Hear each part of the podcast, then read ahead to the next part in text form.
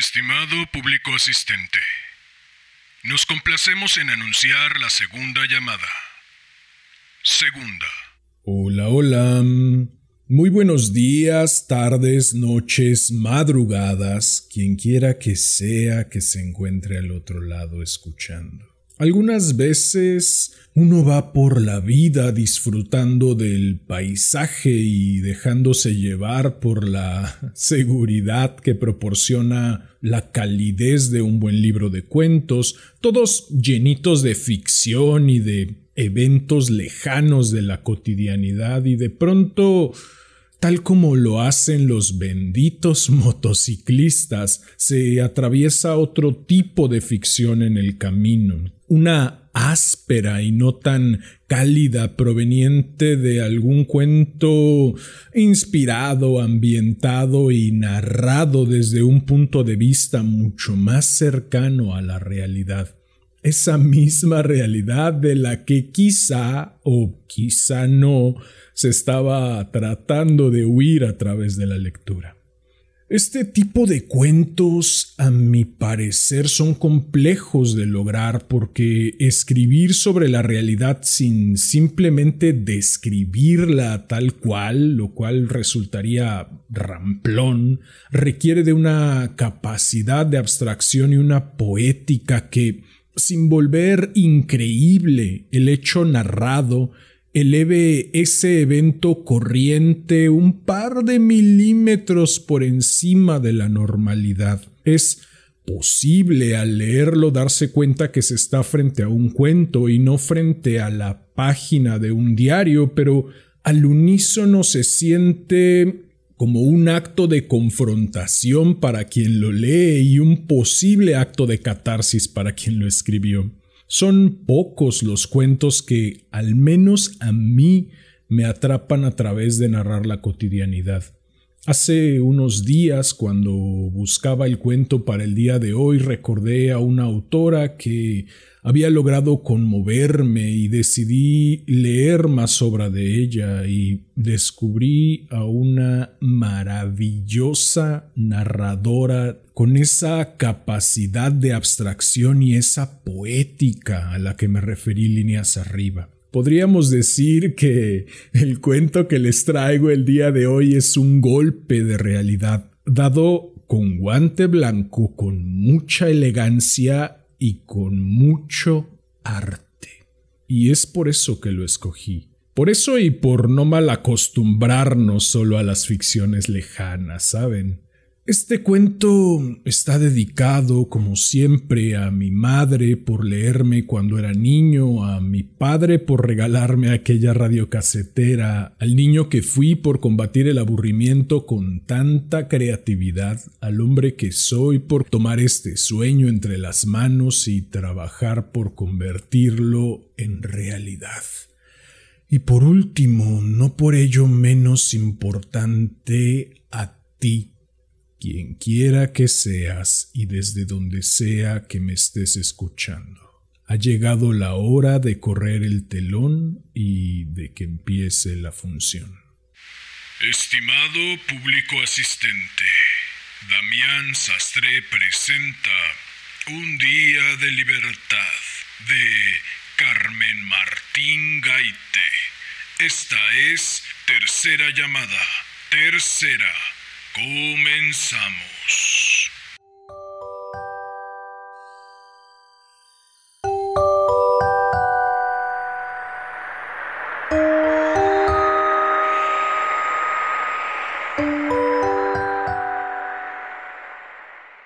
Esta tarde, cuando he vuelto a casa, Marta no estaba. La he llamado por el pasillo varias veces porque no contestaba a la primera con más urgencia cada vez mientras miraba en las habitaciones, con una gran urgencia, con angustia, como si hubiera fuego en la escalera. Yo mismo me he sorprendido. Si no la necesito para nada, precisamente es mejor que no esté. Todo el camino lo he venido pensando que ojalá pudiera llegar a casa y estar un rato solo, Desde que ando ocultando lo que me pasa, lo peor son los ojos de ella posados sobre mí como moscas inmóviles. Me miran sin esforzarse, resbalando, solo porque me parezco al que han visto otros días, todos los días.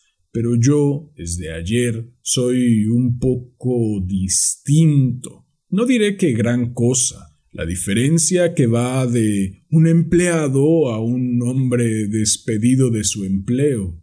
Claro que si esta diferencia, por tenue, por pequeña que sea, es la primera que se produce durante diez años y uno nota que estaba entumecido, con la cabeza quieta, torcida en una sola dirección, igual que cuando van a retratarnos, y ahora puede volverla mirando para atrás, de frente y hacia arriba, la cosa cobra un aire de acontecimiento.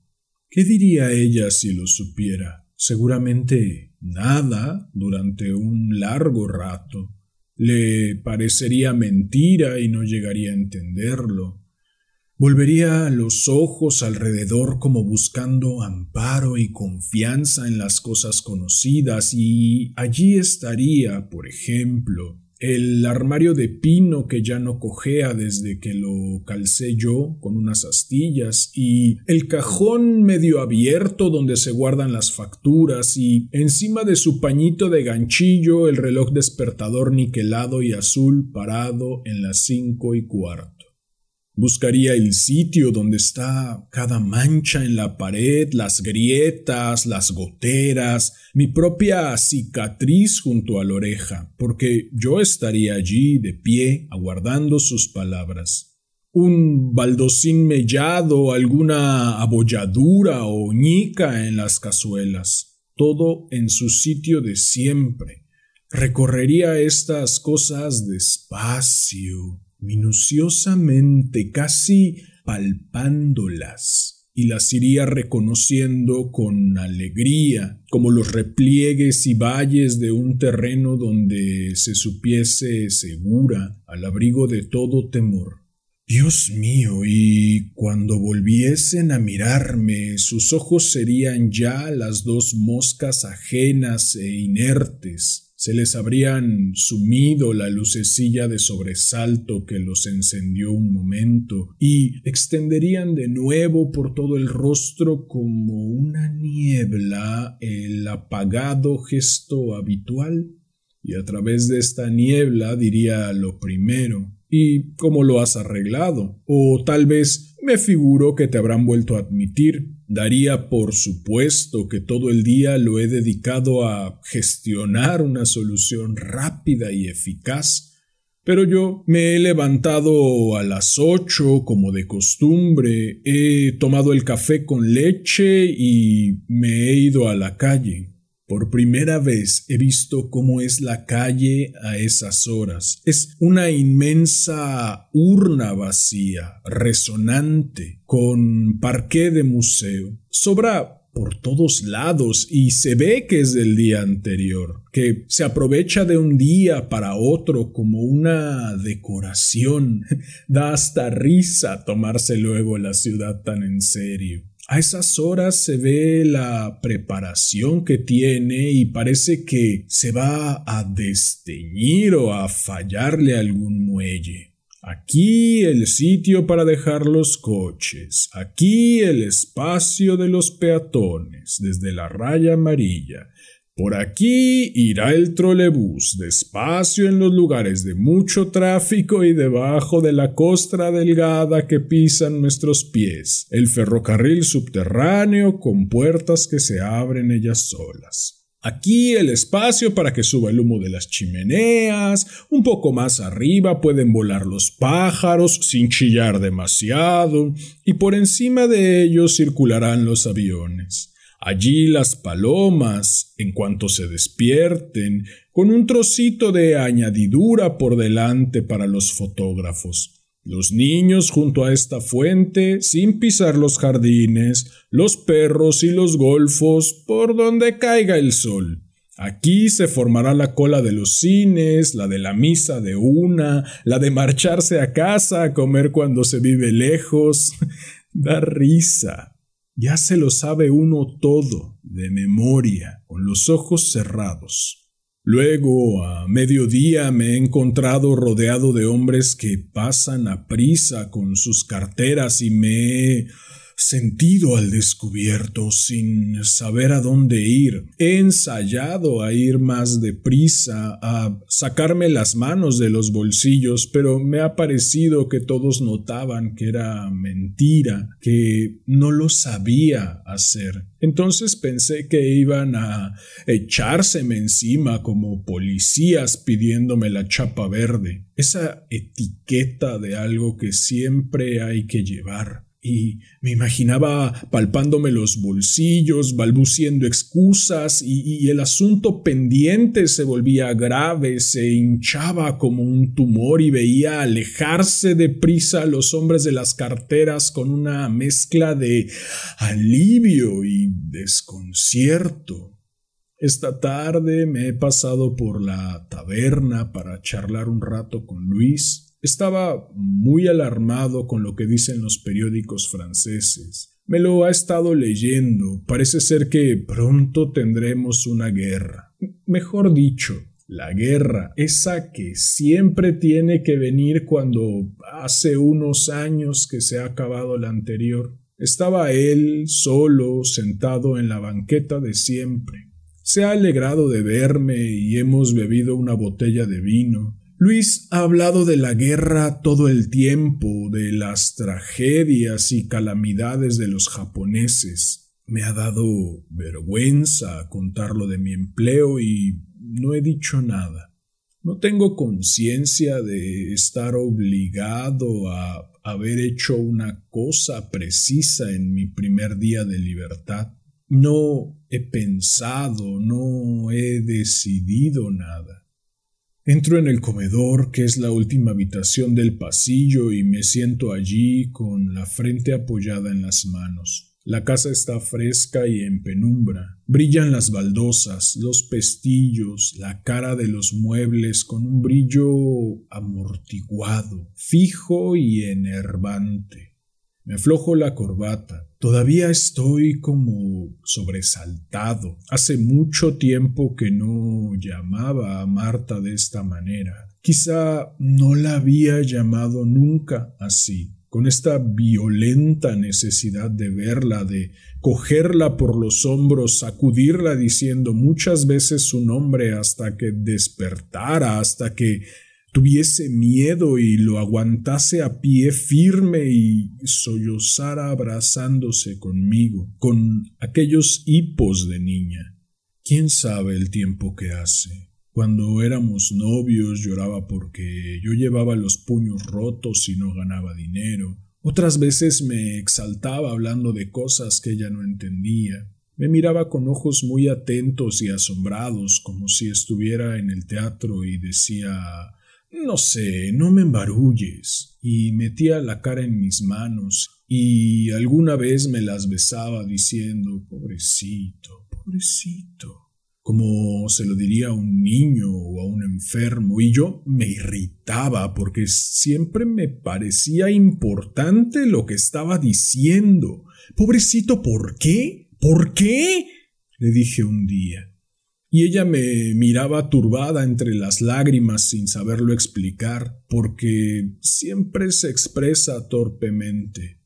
Luego aprendí taquigrafía, me dieron el empleo y nos casamos.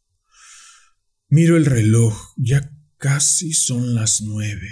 Después de llevar un rato sentado se nota calor. Voy a levantar las persianas. A estas horas ya entra un poco de fresco. En verano, las casas a poniente ya se sabe, si no las tiene uno muy cuidadas se recalientan mucho.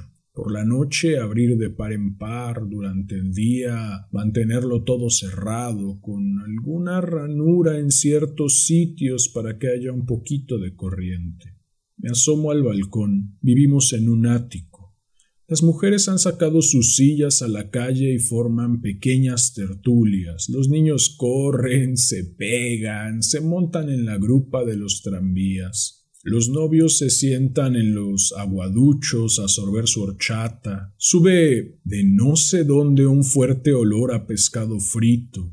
Se entrelaza con el sonido de una risa, de una bocina, de algún grillo que canta dentro de su bote agujereado. Levanto la cabeza. El cielo es hondo, inmenso, sin color. Los ojos se lo sorben y siempre queda más. Ya va a venir la noche. Entre las rayas de humo de dos chimeneas lejanas detrás de unos andamios se está gestando una luna enrojecida y escasa, sin piel todavía. Mañana también hará calor, como ayer. Qué horrible calor el de ayer por la tarde. Un calor casi sólido, encerrado, rabioso, que se apretaba contra mis sienes y sobre mi espalda mientras escribía en la oficina.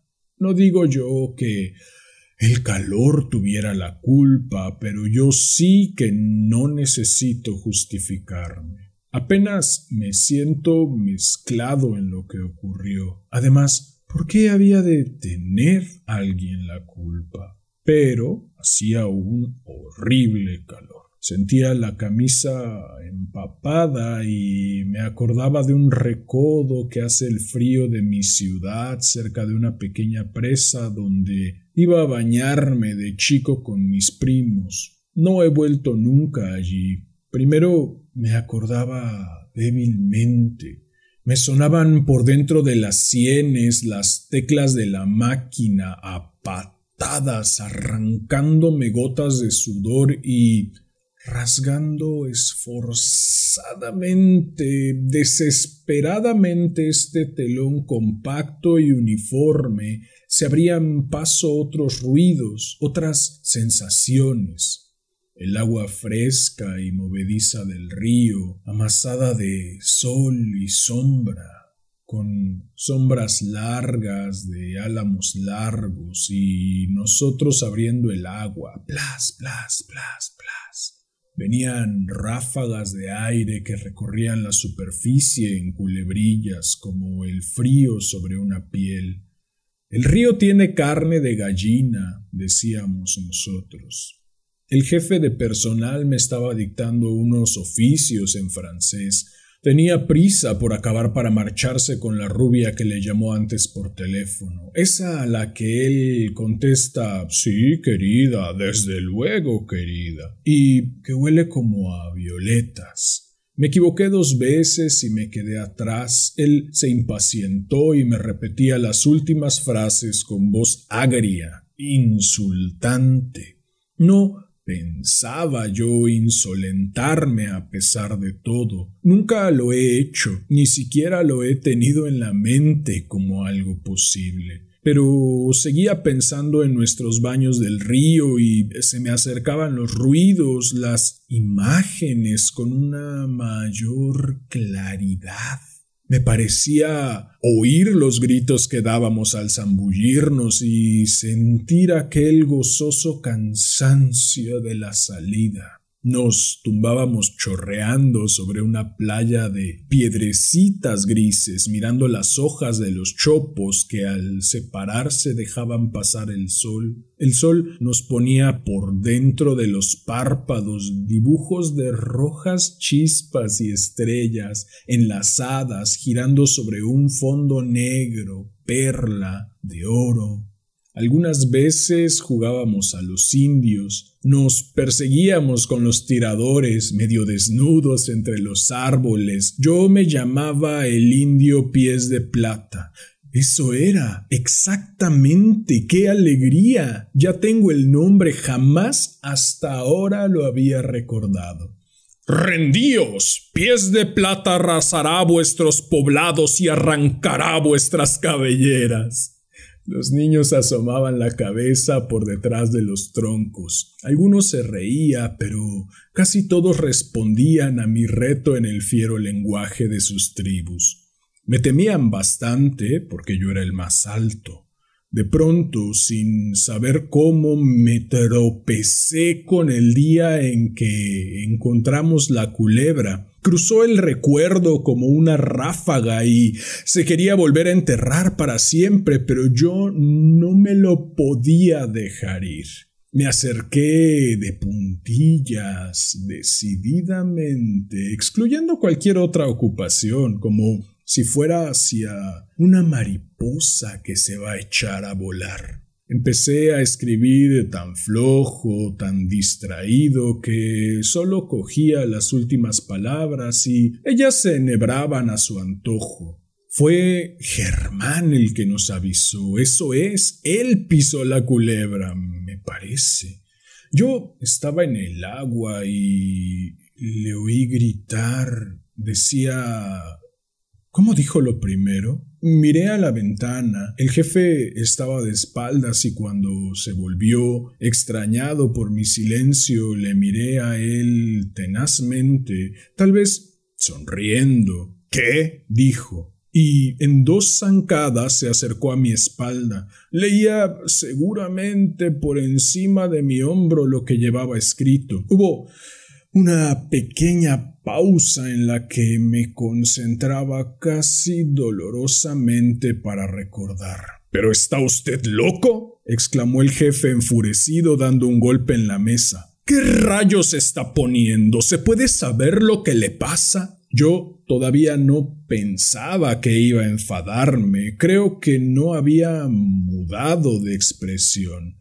Déjeme ahora, por favor. Susurré apenas con voz suplicante y un gesto de la mano como queriendo alejarle. Me pareció bastante explicación. Llevo diez años en la casa y nunca he pedido un favor. Creo que tengo derecho a algunas consideraciones. Rápidamente traté de volver a reanudar la escena de la culebra. No se me fuera a pasar de rosca ahora que ya casi la tenía, después de que había estado perdida años enteros, perdida no sé dónde. Germán chilló ¡A mi tribu! y ya estaban a su alrededor tres o cuatro con palos cuando yo salí. Segundo puñetazo atronador sobre la mesa. El jefe estaba rojo de cólera. Levanté la cabeza y esta vez nos quedamos mirándonos de verdad. A mí no me ha tomado nadie el pelo. Nadie. ¿Lo oye? Nadie articuló fuera de sí. Tenía el rostro congestionado, los ojos turbios de ira y adelantaba hacia mí su gran dedo índice amenazador y tembloroso.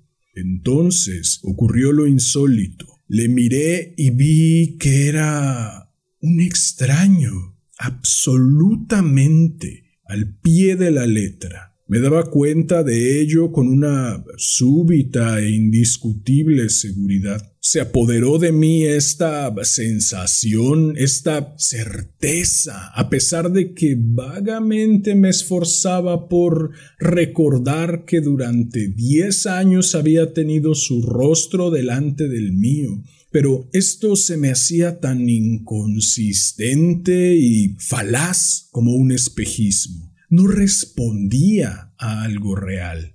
Quizá si no le mirara desde la playa de piedrecitas grises con los pies desnudos el día en que Germán encontró la culebra, nunca hubiera podido comprenderlo. Era un ser absolutamente extraño, de otra tribu. Yo no podía depender de él. El descubrirlo me proporcionaba una enorme alegría. Entonces fue cuando me puse de pie, le aparté de mi lado con un ademán mesurado y distanciante y dije ¿Perdone? No le entiendo. No tengo absolutamente nada que ver con usted. Debe haber un error en todo esto, un lamentable error. Pero gracias a Dios ya está salvado. Yo a usted no lo conozco. Había empezado a hablar contra mi voluntad confuso todavía por la gran transformación que dentro de mí se estaba operando. Vacilante y respetuoso en cierto modo, y me abrumaba el peso de lo que iba saliendo de mis labios, pero al llegar a las últimas palabras, yo a usted no lo conozco. Me apercibí de que había adquirido una total autonomía era yo quien decía realmente aquellas palabras, las aceptaba, me hacía solidario de ellas, las hubiera defendido con mi vida. Sentía mi triunfo. Miré orgullosamente alrededor. De todas las mesas se levantaban para mirarme los rostros estupefactos de mis compañeros. ¿Quién me había traído a esta oficina? ¿Por dónde entré? ¿Con qué ojos había mirado esto durante diez años para no haberlo visto nunca hasta hoy? El jefe se había quedado inmóvil, con la boca entreabierta. No se había movido ni una pulgada del lugar a donde había retrocedido cuando yo me levanté apoyada una mano en la pared y cerrada la otra contra su manojo de cuartillas. Los lentes se le habían escurrido ligeramente hacia el extremo de la nariz, pero no se preocupaba de levantarlos. Me daba cuenta del silencio expectante de todos, de cómo contenían la respiración, igual que cuando se ha alzado el telón en el teatro pendiente de mis nuevas palabras, porque yo tenía que seguir adelante por donde fuera. Me alentaban, me acuciaban. Van a romper a aplaudir, pensé, y seguí. Añadí muchas más cosas cada vez más seguro y expedito, traspasado de entusiasmo uno no se explica por qué muchas veces que quiere gritar la voz no le viene, se le estanca como en las pesadillas cuando lucha por despertarse. Y en cambio un día de repente, con la mayor naturalidad, sin pretenderlo, sin que aparentemente haya cambiado ninguna cosa, la voz acierta a salir como por un grifo abierto y alcanza a salpicar vigorosamente a todas partes y se ve lo fácil que era. Hablaba de egoísmo y rutina, de injusticia social, de hipocresía. Hablaba de la muerte y de la guerra. Yo mismo me sorprendía de mi elocuencia y no me parecía incoherente o disparatado mi discurso. A medida que hablaba lo hacía con mayor entusiasmo, con una desconocida libertad, con una fuerza nueva y desbordante que me estremecía. Era una ocasión única. Allí a mi alrededor se alzaban hacia el mío los rostros de mis compañeros de diez años como despertados de una larguísima siesta y el del jefe redondo e inmóvil como un enchufe, rostros esculpidos, atónitos, con una mueca fija en los ojos entornados, soñolientos, injertos en una masa de carne muerta que trataban de abrirse para mirarme mejor. Hablaba a sacudidas, a trayazos. Ya estoy despedido, pensaba de cuando en cuando. Ya estoy despedido, diga lo que diga. Y no me podía parar. Sentía un placer vivísimo que crecía como una borrachera. Luego, en cierto momento que no sé cuál fue, ni a qué distancia estaba del comienzo, Cogí mi carpeta, abrí la puerta y me fui a la calle. La verdad es que he perdido un buen empleo. Casi salía por las dos mil pesetas y luego las horas extraordinarias que las pagaban aparte. Además, Pensándolo bien me consideraban bastante y en cierto modo era agradable sentirse llamar por el apellido y que le dieran a uno la mano. Era yo de los más antiguos de la casa. Sé que los clientes decían a sus amigos, tú vas y preguntas por uno muy amable. Estoy inquieto, he vuelto a entrar en el comedor y he dejado el balcón abierto. Detrás del cristal del aparador hay un retrato de mi mujer con mantilla española. Parece que me está mirando intrigada a ver en qué paran mis reflexiones o a ver si paran en alguna parte, como si me dijera, bueno, ¿y entonces qué? Ahora me gustaría tener cogidas sus manos un poco ásperas, oliendo a guiso y a lejía, sus manos agrietadas, caseras, conocidas, que son dos útiles de trabajo, como dos mangos abrillantados por el uso diario y que un día se astillarán y quedarán cruzadas en reposo, sus manos llenas de inercia. Verás, Marta, mujer, lo cierto es que he perdido un buen empleo, pero está bien gritar en la ocasión que sea, por lo que sea, y no puede uno volverse. Compréndelo. Todo lo que sea un cambio debemos saludarlo como una cosa buena, y ha ocurrido tan sencillamente esto de ayer. Si vieras que debíamos haberlo tenido previsto como un accidente natural, como cuando uno va por una calle y se encuentra en la última casa o con una pared y tiene que torcer a la derecha. Lo que ha pasado ayer podía haber pasado cualquier otro día del año pasado, o del anterior o del año que viene. Claro que también podía no haber pasado nunca, en eso estoy de acuerdo, sin cambiar de raíles, de señas ni de horario podía haberme sorprendido la muerte. ¿Te das cuenta? Sin cambiar de postura, inclinado en cualquiera de las horas de oficina de nueve a una y de cuatro a siete, en una de las vueltas, en uno de los números del juego, se habría parado la muerte, silenciosa, poco a poco, como la rueda de los barquilleros. ¿Te das cuenta? Me habría muerto sin gritar sin sentir este violento deseo de llamarte, de coger tus manos y besarlas, y sin conocer esta zozobra de estar destapado al desamparo entre los transeúntes de las carteras, la zozobra de haber perdido mi etiqueta, mi casillero y de no tener más que la noche y el día, como cuando te conocí Ahora, en cambio, podemos emprender cualquier cosa con alegría y riesgo, los dos juntos, absolutamente juntos,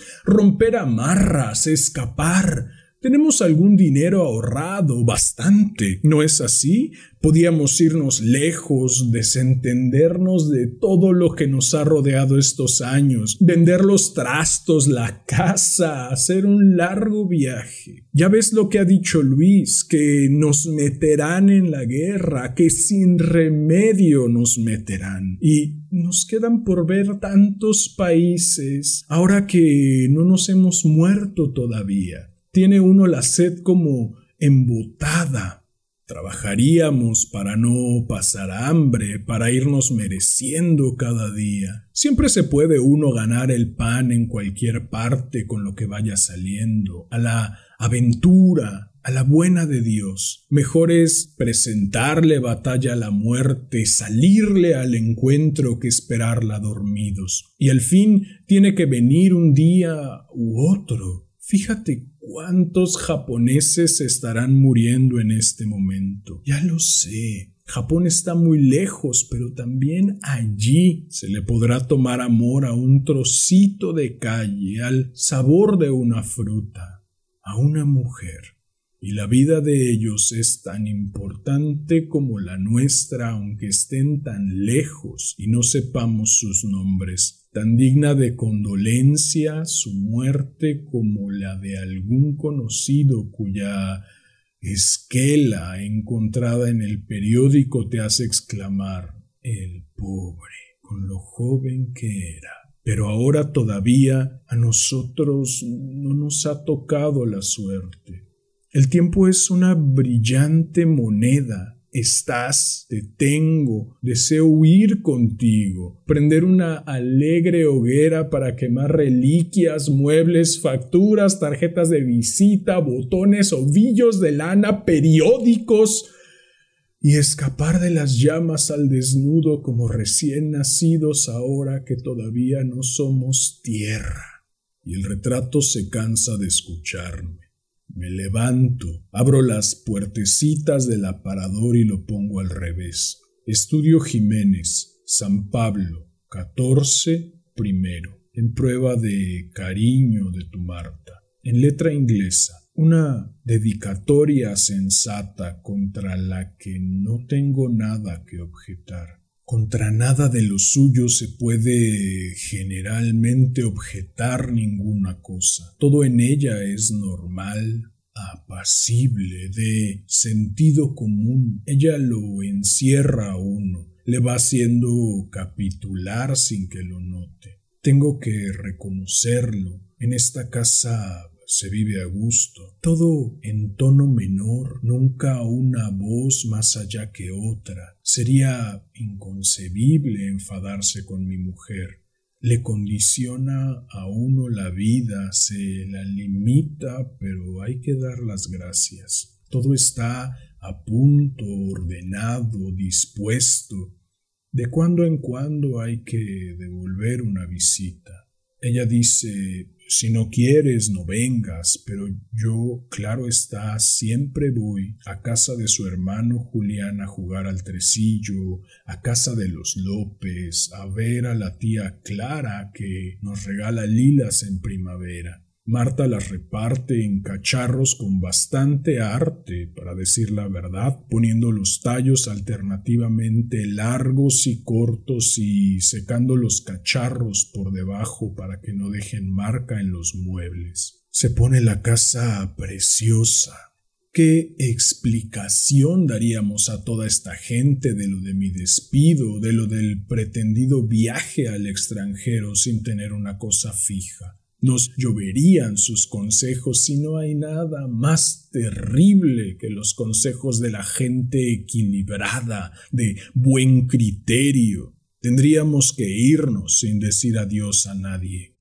Las diez menos cuarto, la luna ha palidecido y va subiendo membranosa y rígida como un globo inflado. Se asoma a los aleros, a las buhardillas, a las azoteas, en la calle unas niñas que no se quieren acostar todavía cantan agarradas de las manos. Quisiera ser tan alta como la luna, ay, ay, como la luna, como la luna.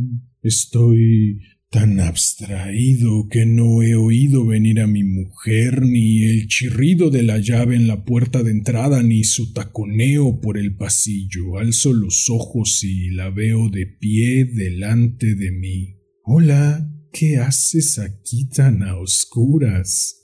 Es verdad, ya casi no se ve en la habitación, aunque mis ojos se han ido acostumbrando gradualmente y ni siquiera tengo el periódico para que se dé cuenta de que hasta hace unos instantes he podido estar leyendo. Me siento turbado, como cogido en falta. Nada, te estaba esperando. ¿Por dónde has andado? Se ha sentado a contraluz entre el balcón y yo y mientras habla se saca los zapatos con un gesto de alivio. He ido al cine con Julián y Pura, vinieron un rato esta tarde y me animaron. Era sesión continua, llegamos con la película empezada y yo quería verla entera, por eso he tardado un poco. ¿Qué tal era? Bonita, del oeste. Ahora se levanta descalza con los zapatos en la mano. ¡Ay, qué gusto! Me hacen un daño horrible. Ya ni para andar poco los soporto. Los negros, fíjate. Los que me compraste por mi cumpleaños. Me da una rabia. Se ha acercado a la puerta. ¿A dónde vas? ¿A preparar la cena? ¿Has merendado algo? No. En la fresquera había cosas. No he tenido gana. Sale la luz del pasillo, luego la de la alcoba, se está poniendo las zapatillas, la apaga, apaga también la del pasillo, da la de la cocina, un rectángulo de luz a través de la puerta abierta revela en el suelo del pasillo el dibujo marrón y verde de los baldocines. Todavía permanezco un rato solo, a oscuras. Luego me levanto atraído por el resplandor de ese rectángulo como una mariposa de noche. La cocina es pequeña y cuadrada, reluce de tan limpia, me siento en una silla de Enea, mi mujer manipula en el fogón, se acerca a los bazares, a la ventana, se inclina, Vaya, otra cucaracha, es mi perdición. A ver si le dices de una vez a ese amigo tuyo representante que te dé el insecticida haciéndote el descuento. Bueno, mañana mismo. Pero no se te olvide si no lo compro yo. ¿Y para qué vamos a tirar cuatro pesetas? Claro, mujer, descuida. Ahora se lo diré ahora cuando se ponga a encender el hornillo de gas, ahora que está de espaldas. Marta, ¿qué? Apenas la he oído, tal vez no me ha contestado siquiera, no se vuelve, no se lo digo, no se lo puedo decir. Pequeña pausa. Ya ha prendido la cerilla, se levantan las llamitas azuladas y lamen los costados de la sartén. ¿Qué pasa? ¿Qué querías? Ahora se ha vuelto ella y busca algo en unos estantes que hay sobre mi cabeza. Podría abrazarla por la cintura, apretar la cabeza contra su regazo, pedirle que en mucho rato no se separara. No quería nada, nada. ¿Por qué no me cuentas la película que has visto? La película, bueno, se sonríe. No sé si te la sabré contar bien. Es de unos que roban ganado. Cuéntala, por favor. Sin dejar de moverse por la cocina empieza mi mujer su narración. De cuando en cuando se olvida de algunos detalles y tiene que volver para atrás. Se interrumpe, me mira y se ríe como con Ázaro. Anda, sigue mujer. Tiene una voz monótona pequeña, refrescante, voz para adormecer, para hacer regresar, para marcar los días todos iguales de una vida larga, voz de grillo en la margen de un camino. Sus manos van y vienen a compasadamente de una tapadera a otra como si se movieran a los acordes de su voz. Es ella, mi mujer.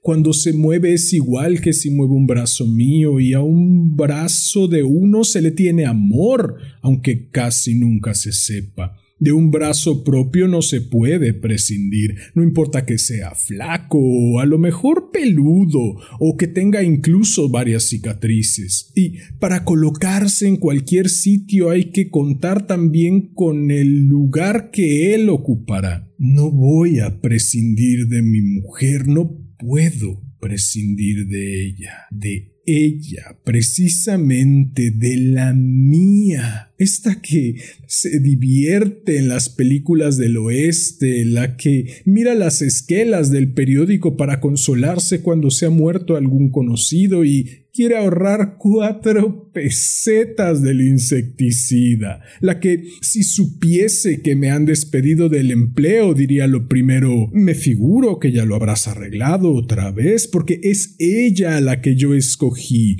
pudiendo haber escogido a otra, a esta quiero, a la de voz de grillo en la margen de un camino. Ah, verás, porque a todo esto el viejo había dicho que tenía que llegar antes del amanecer con todos los carros y que él era el que mandaba más. Nada. Decididamente no le digo nada. Tengo que arreglarlo. Mañana mismo iré a pedir perdón. Es lo mejor. Hoy mismo debía haber ido. Hubiera sido más eficaz. A lo mejor todavía me admiten de nuevo. Qué malestar tengo. Qué náusea. Aunque no sé, metí demasiado la pata. Diré que fue el calor, le echaré la culpa al calor. En fin, y si no, iré a hablar con el señor Cano. Él una vez me dijo que le tenía a mi disposición para todo, incluso me ofreció un empleo bastante bueno en su empresa. Y entonces la rubia, como estaba enamorada de Gary Cooper, dio el soplo de lo que había oído decir al malo, de que les esperaba antes de llegar al poblado. Sí, lo tengo que arreglar mañana, enseguida, volver al cauce, al carril, al sueño. ¡Qué malestar, Dios mío!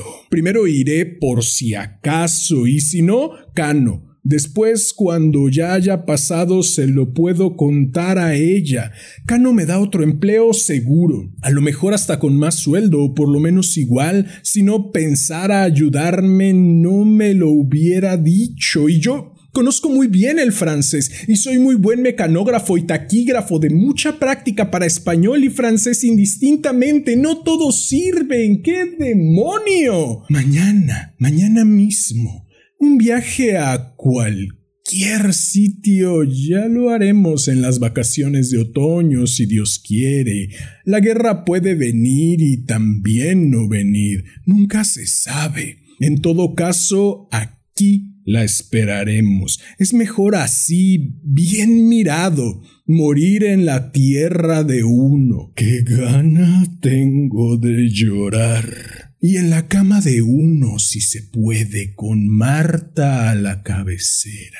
Realmente me despedí yo solo, nadie me dijo que me marchara, a lo mejor me readmiten si cuento lo del calor, diez años es mucho tiempo, un infinito, incalculable tiempo y nunca han tenido queja de mí, siempre J para arriba, J para abajo. Así no le tendría que explicar nada a ella.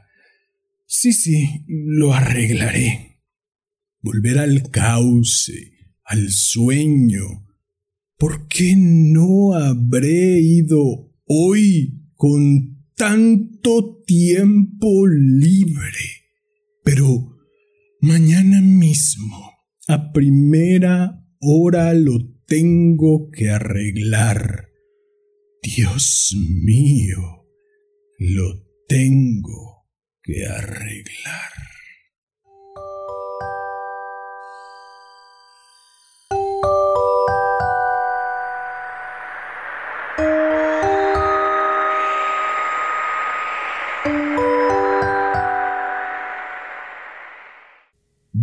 pues eso fue un día de libertad de Carmen Martín Gaite. Yo solo quiero bordar un poquito antes de despedirme. En psicología se dice que cada vez que tomamos una decisión, por pequeña que sea, sufrimos una pérdida, la pérdida de aquello a lo que tuvimos que renunciar para tenerlo elegido. Siempre que tomamos una decisión debemos estar dispuestos a una renuncia. Desear es sano, de hecho el deseo está asociado psicológicamente con la vida. Quizá valdría la pena tener presente que el deseo es también una decisión. Y para asegurarnos que eso que decimos desear es realmente algo que deseamos, es necesario mantener conciencia de la raíz de nuestros deseos, asegurarnos que en verdad esos deseos son nuestros, que nos pertenecen y no fueron heredados por quién sabe quién. Y claro, una vez que descubrimos que somos nosotros quienes hemos elegido desear eso, es necesario estar dispuesto a pagar el precio y asumir la renuncia. Al mismo tiempo que te lo digo a ti, me lo digo a mí. Un golpe de realidad con guante blanco y con mucho, mucho amor. Si te gustó el capítulo de hoy, te agradecería infinitamente que me ayudaras a difundir Si deseas estar al tanto del contenido que publico, puedes buscarme en Facebook como Damián Sastre, también en Facebook, en mi página Casi Diario de un Loco, en Instagram como arroba Casi Diario de un Loco y en YouTube como Casi Diario de un Loco TV, TE espacio VE. Si llegaste hasta aquí, agradezco inconmensurablemente tu valiosísimo tiempo. Recibe un enorme abrazo ten una excelente vida y hasta la próxima.